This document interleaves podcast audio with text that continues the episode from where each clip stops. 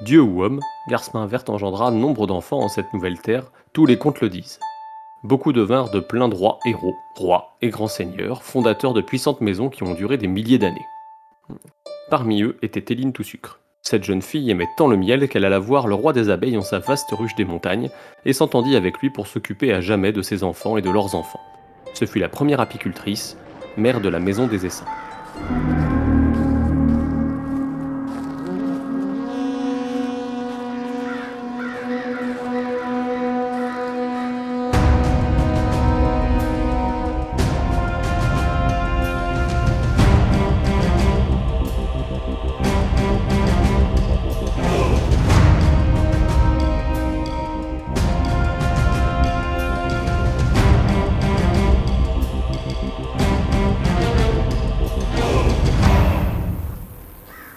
Bienvenue à vous qui nous rejoignez tout en haut du mur pour une nouvelle patrouille. Ce podcast est comme euh, un des précédents que vous avez pu écouter, consacré aux maisons qui vont avoir de l'importance, aux forces politiques même on pourrait dire, parce qu'on a quand même fait la triarchie, euh, qui vont avoir de l'importance dans la future série House of the Dragon et qui sont du coup présentes dans Feu et Sang. Euh, la Dernière fois, on s'est arrêté, on a posé nos valises dans le conflant du côté euh, d'Arenal. On continue notre petit voyage plus au sud et on va se rapprocher du bif, comme euh, le dit euh, si bien notre cher Eridan, Monsieur Feu et Sang, qui est avec nous. Bonjour. Salut les gens. Et nous sommes accompagnés de notre chère présidente de l'association, Nymphadora. Aujourd'hui, donc, on va parler d'une maison je sais même pas si elle est mentionnée dans la saga principale.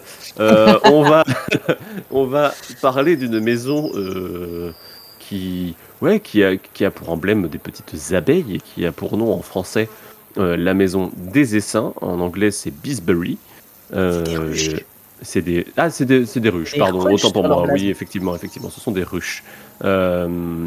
Oui, à ne pas confondre. Il n'y a pas une maison avec une guêpe des fois ou un truc ou un truc avec wasp, je sais pas, ça me dit quelque chose. Euh, il y a une mm. maison avec des fourmis rouges sur fond sur fond jaune, c'est très impressionnant.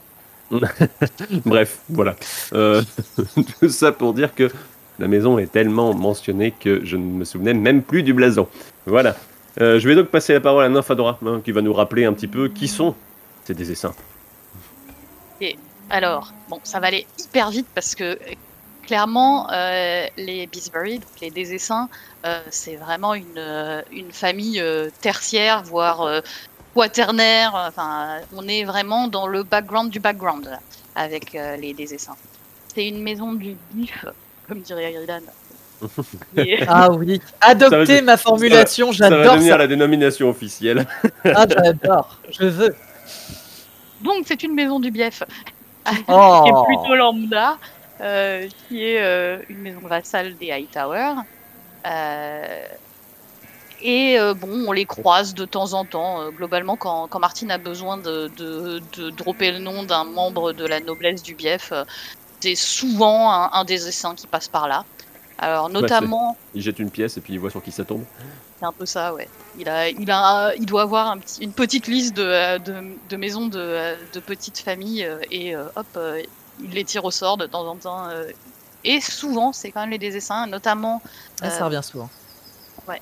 Notamment, euh, il, y a une, une des dessins qui est mariée au Tyrell. C'est l'épouse de Léo Tyrell, et donc la mère des cousines douceuses de Marjorie Tyrell. Mais c'est Léo, c'est Léo la flemme, lui, si je dis pas de bêtises. C'est ça, c'est Léo la flemme. Euh, pas tout, non, pas tout à fait. Non, c'est pas, lui. Léo qui est non, non, c'est pas Léo qui est marié à, Alice. Enfin, c'est pas le même Léo. En fait, le problème, c'est qu'il y a plusieurs Léo. Il Léo, Et voilà. Et oui, il y a une cousine de Marjorie, effectivement, qui est la fille d'un Léo Tyrell et d'une Alice des Essaims. Mais non, Léo Laflemme, il, il appartient à une autre branche. Il y a des branches de Léo chez les, chez les, chez les Tyrell. Beaucoup trop de Tyrell, beaucoup trop de roses. Euh. Et en même temps, pour butiner, c'est mieux. Bref. la saga va se charger de faire, euh, de nous couper tout ça de toute façon. Faire du désherbage. Et donc du coup, sinon, les, les dessins, on a aussi euh, des épouses frais. Il y a tellement de frais, il fallait bien qu'ils trouvent deux trois, deux trois épouses dans le bief et donc on a à plus à plus de 200 mètres de chez lui quoi finalement. les désessins, on les croise dans la saga, notamment quand il s'agit de suivre Renly Baratheon, se déclare roi et du coup quand l'armée progresse lentement sur la route de la Rose, on croise des, des essaims. In fine, euh, la maison, on se rappelle surtout d'elle euh, parce que euh, c'est un peu rigolo ces histoires de ruches au final. Donc c'est une maison d'apiculteurs qui vit à Mielbois sur les rives de l'hydromel. ils ont une ruche sur leur, sur leur blason. Leurs revenus viennent de ruches. Ils produisent du miel et ils produisent de la cire. la cire sert notamment aux, bougies pour les vieilles. Ouais, et puis ça, ça, ça, implique tout un tas de. Je pense qu'il doit y avoir des tonnes d'expressions consacrées en, anglais avec les, avec les abeilles qui doivent être utilisées, je pense, par Martine ou détournées par Martine pour, pour parler d'eux et, de, et, avoir des, petites, des petits trucs comme ça qui gravitent autour. exactement, et notamment, euh, notamment, on verra un peu plus tard dans le podcast, mais euh, euh, ce qu'il y a de bien avec les, les abeilles, c'est qu'elles ont un dard, ce qui peut faire plein d'allusions coquines assez rigolotes. Donc, euh, ces, petits dards, euh, on peut les, revoir, après. Ouais, vous, vous l'avez compris, hein, Nymphadora, entre le côté gossip de Lucamore et les histoires de Dar ici, c'est un petit peu le champignon de la garde de nuit. Hein, euh. Mais ces histoires de, finalement de un peu sucrées, on les retrouve dès les origines, n'est-ce pas, Eridan? Oui, alors on va aller très très vite parce que vraiment, maison hyper secondaire, euh, a priori leur rang c'est que ce sont des vassaux des Hightower. Et euh, il y a un moment donné, euh, Doran essaye de dropper le vieux sire des Essaims auprès de sa fille Ariane, alors que celui-ci est à moitié aveugle. et elle dit que en gros c'est de la toute petite noblesse, genre Rosby ou genre Frey. Donc oui, vraiment, ils ont pas un énorme prestige, les Désessins. Leurs origines, bah, c'est un peu comme toutes celles des nobles du Bief. Non, non, c'est comme toutes celles des habitants du Bif. Euh, tous ces gens-là ont en fait, soi-disant, d'après les, légendes, une origine commune. Ils seraient tous descendants de Garce Main Verte. Et alors, les Désessins, eux, leur euh, ancêtre légendaire, ce serait une jeune fille qui s'appellerait Éline Tout Sucre, et euh, comme, euh, comme Eline Tout Sucre était très friande de, miel, elle serait allée voir le roi des abeilles avec qui elle aurait pactisé un pacte, euh, avec qui elle aurait passé un pacte, pardon, et elle aurait promis de s'occuper de ses enfants et ensuite des enfants de ses enfants, et c'est ainsi qu'elle serait devenue la première apicultrice moi, je pense que c'est monté de toutes pièces cette histoire. C'est juste qu'ils avaient des ruches, ils ont cherché à avoir un ancêtre légendaire un petit peu péchu et ils ont inventé une petite histoire euh, gentillette rapidement autour de tout ça.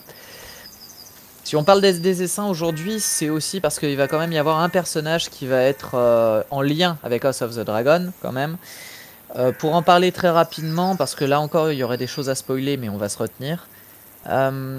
L'Iman des essaims, est le grand argentier depuis euh, le roi qui a précédé Viserys, donc depuis Jaehaerys. Euh, depuis cette époque-là, il est grand argentier. Alors il y a eu un moment donné où a priori la charge est passée à Daemon dans les livres, mais ce ne sera très certainement pas adapté dans, dans la série, je ne pense pas en tout cas. Et c'est un personnage qui aura une petite importance, soit sur la fin de la saison 1, soit au début de la saison 2. On verra, j'en dis pas plus pour le moment sur ce mec-là globalement, les désessins, euh, c'est vraiment de la mini-noblesse, mais on les croise notamment dans Feu et Sang parce que euh, Feu et Sang, c'est un peu euh, le moment de gloire des Hightower, et donc les désessins sont dans l'entourage des, Hightower. Donc on retrouve leur nom avec Liman Cantargentier un peu avant, donc on, va parler peut-être de Braxton. Pareil, c'est des gens qui sont à la cour parce que dans l'entourage de personnes puissantes euh, au moment des, événements de Mais non, Fadora, tu parles de Braxton des Essaims, mais c'est pas le moment de sortir le popcorn normalement? Bon, je pense qu'on peut passer sur le des Essaims qui t'a particulièrement marqué du coup. Alors ouais, donc vous aurez compris que j'adore les trucs gossip et euh, Braxton des je pense que c'est vraiment un des c'est vraiment un des, euh, des protagonistes d'une intrigue, un mini truc dans Feu et Sang, mais qui m'a totalement marqué. J'ai euh, vraiment j'ai adoré ce moment. Euh, donc Braxton des Essaims, on le surnomme le Dar. et c'était déjà. déjà, le Dar.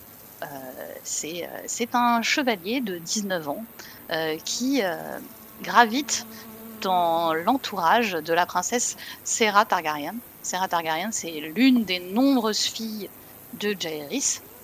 Euh, et Jaehaerys, comme on le sait, il était meilleur en route qu'en fille. Donc,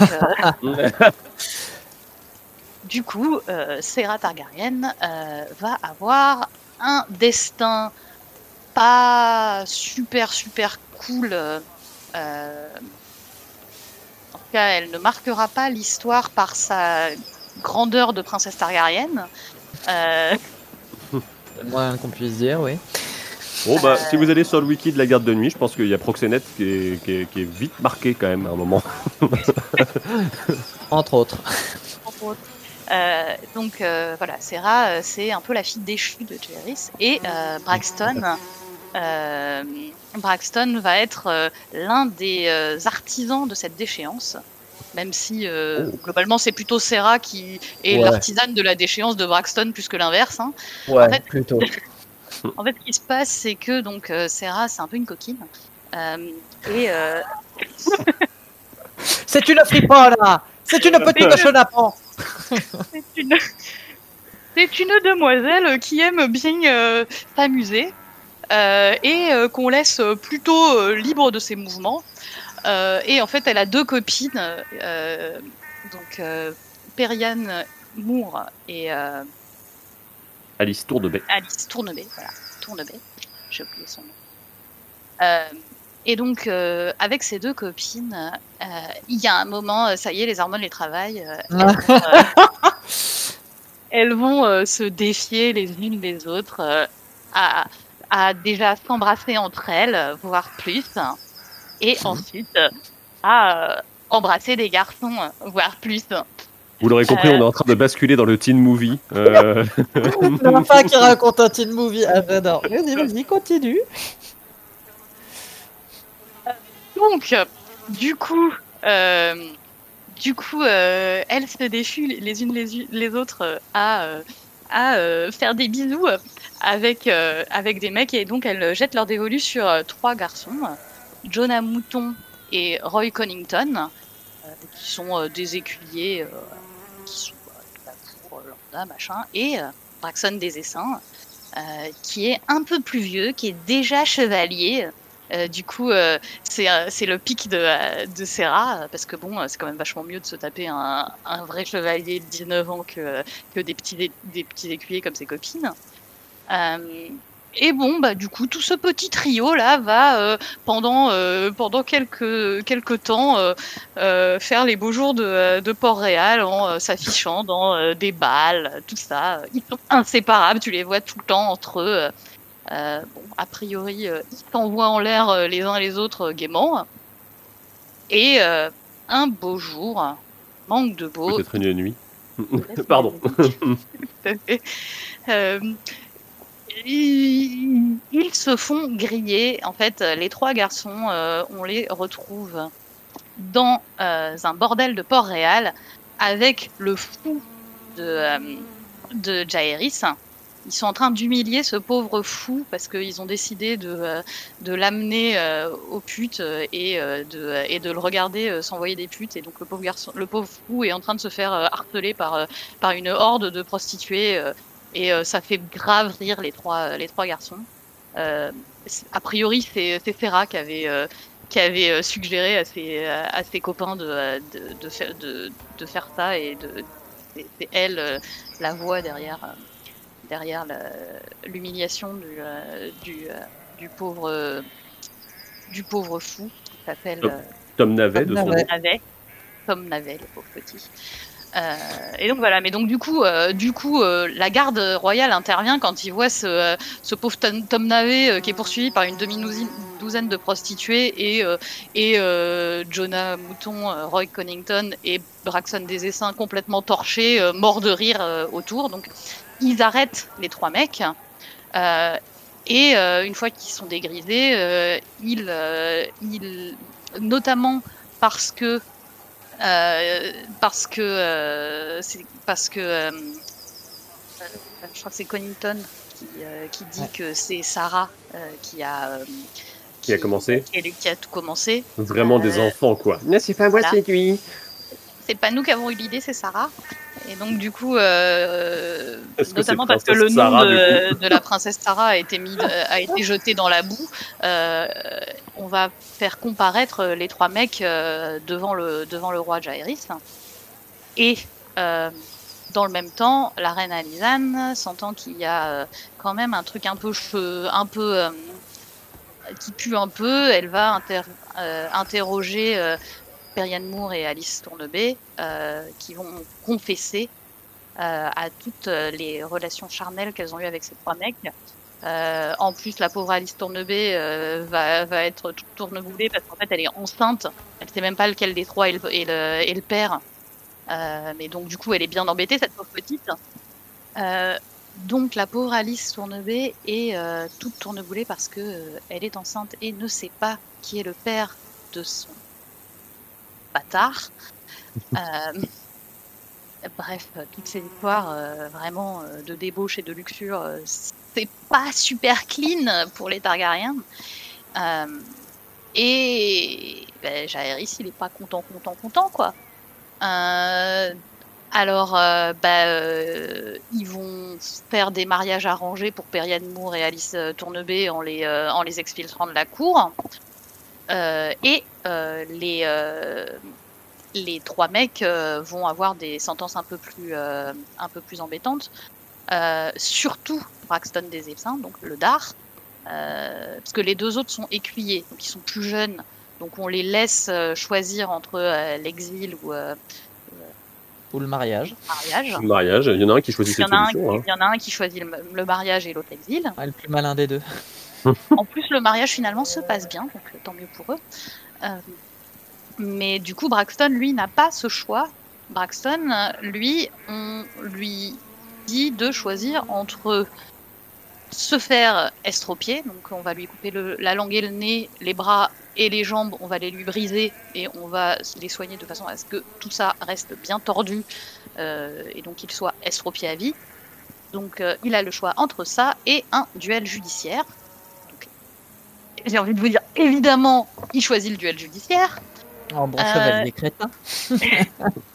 euh, je sais pas si l'autre destin est quand même mieux, hein, euh, et du coup, il leur dit allez-y, c'est qui le, c'est qui parmi tous ces vieux, tous ces vieux de la, de la garde royale que je vais, que je vais, que je vais affronter. Et Jaehaerys il fait hmm, eh ben écoute, c'est ce vieux là que tu vas affronter. Donc finalement, s'ensuit un duel judiciaire entre Jaehaerys et Luthar. Euh, en fait, Braxton, il choisit de, euh, de prendre une, euh, une masse d'armes. Euh, parce qu'il se dit que euh, peut-être que Jaehaerys il a moins l'habitude de se battre contre des gens qui portent une, une, une grosse masse. En fait, bah, il se fait avoir à son propre jeu, il est complètement crétin, il s'épuise vainement pendant le combat pendant que Jaehaerys esquive, puis finalement avec avec Bron style finalement quoi. C'est ça, exactement. Oui, ouais, ça arrive quand même très souvent chez Martin, mm. ça aussi, ouais, mm. exact. Et donc, euh, bah, du coup, il se fait tuer par le roi, finalement, sous les yeux de la princesse Terra, qui est euh, obligée d'assister au duel depuis euh, sa cellule dans le donjon rouge. Parce que Serra, pendant ce temps-là, on l'a recluse dans le donjon rouge. Alors, Serra, d'abord, elle a fait une, une, une tentative de d'évasion. Euh, du coup, Jairis, elle a encore plus vénère, et donc du coup, c'est pour ça qu'il l'a foutu carrément en cellule. Euh, et après, bah, Serra, on va l'envoyer euh, chez les Septa. Euh, sort du silence, non? Oui, chez les du silence.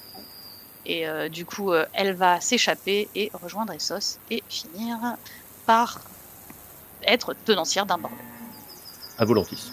Rien de moins, quoi, finalement. Et on réentendra parler de possiblement ses, ses, descendants lors d'un grand conseil, parce que du coup, elle a un descendant qui aurait pu peut-être prétendre à, être la, l'héritier de, de, Giles. Et évidemment, il ne sera pas choisi. Oui, et puis euh, par contre, je ne pense pas que la série aille, aille euh, t'introduire ça. Ah non, non clairement pas. Non. Non. non, non. Après, moi, ça, me ferait ça, non, mais ça me ferait marrer que juste il y ait le mec qui arrive et puis tu sais, il y a les autres qui font Ah non, mais lui, on peut pas, c'est un bâtard. Allez, maintenant. Et euh, tu vois, juste le truc passe pour les fans, ça serait marrant. Mais bon, je suis pas sûr qu'ils aillent. pas qu'ils iront jusque-là quand même. Mm. Et toi, Eridan, après ce long des essaims préférés est-ce que tu en as un oh. préféré, toi oh, Moi, je vais, aller, je vais aller très très vite, mais juste parce que il euh, y en a un particulièrement qui m'a un petit peu marqué. Euh, c'est Humphrey des Essaims. C'est un mec qui participe au tournoi de Sorbier ou au tournoi de Sandreguet, désormais dans la nouvelle traduction. Euh, dans, dans, les aventures de Dunk et Luff. Et il participe au jugement des sept du côté de Dunk. Donc celui-là, c'est un bon, c'est un vrai. Et, et je l'aime bien pour ça. Humphrey des essaims. Et toi-même, Chris Est-ce que cette famille euh, t'évoque quand même quelque chose? Est-ce qu'il y en a un que tu gardes dans ton petit cœur? Non, parce que finalement, elle, elle est pas du conflant, tu vois. Ah. pas assez de peste et pas assez de merde pour toi, d'accord. Non, mais chacun sa spécialité, tu vois. Exactement. lui, c'est la merde et le conflant, quoi. C'est ça. Non, mais le, le, le bief, c'est vraiment un endroit, tu sais, où t'as l'impression que. Bon, c'est tous des pommes pourries, finalement, mais euh, il y, y, a un côté. Euh...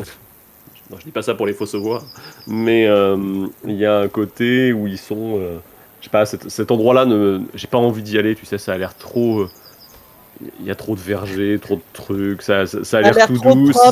Ça a l'air ah. trop propre pour être vrai, ça a l'air tout doux, mais en dessous tout le monde essaye de te chlasser, tu vois. Ah, au, moins dans, au moins dans le conflant, euh, tu sais à quoi t'attendre, quoi. Il n'y a, pas de, y a, pas de surprise, tu sais que tu sais que y vas, t'as les deux pieds dans la merde, et puis tant pis, quoi. Euh, voilà, T'aurais dû venir sur notre podcast euh, sur euh, quelle est votre euh, votre région préférée de Westeros parce que ah, in fine c'est quand même c'est quand même le Bief qui a gagné. Hein. On a on s'est quand même ben. tous dit qu'il faisait quand même beau, chaud, il y a il y a la mer, il fait pas trop chaud, c'est pas comme Dorne tout ça donc. Ouais mais alors moi tu vois on est en train de se taper un espèce de mois de sécheresse et ça m'angoisse qu'il pleuve pas donc le conflant à 200% hein. vraiment. sur ce sur ces braves paroles qui ont un peu dérivé. Euh, voilà, c'était notre petit podcast sur la famille des Essaims. Alors, euh, surprise, c'est déjà la fin. Euh, c'était assez bref, mais la maison ne méritait pas qu'on s'y attarde aussi longtemps que les précédentes. On va vous laisser, ça sera probablement peut-être le dernier podcast pré-House of the Dragon qu'on enregistrera. le suivant sera consacré courant fin de l'année, donc vous avez le temps de regarder House of the Dragon, de digérer, de venir discuter avec nous sur les Twitch, etc. etc. Et sur le forum, bien évidemment. Euh, mais en, termes de format audio, ce sera probablement un des derniers avant la fin de l'année.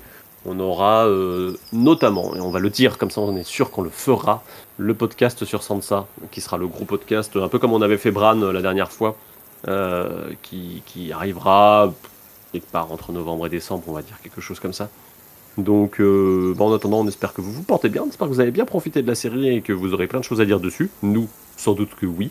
Et euh, on vous dit euh, à une prochaine euh, en haut du mur. Ciao ciao Salut les gens Au revoir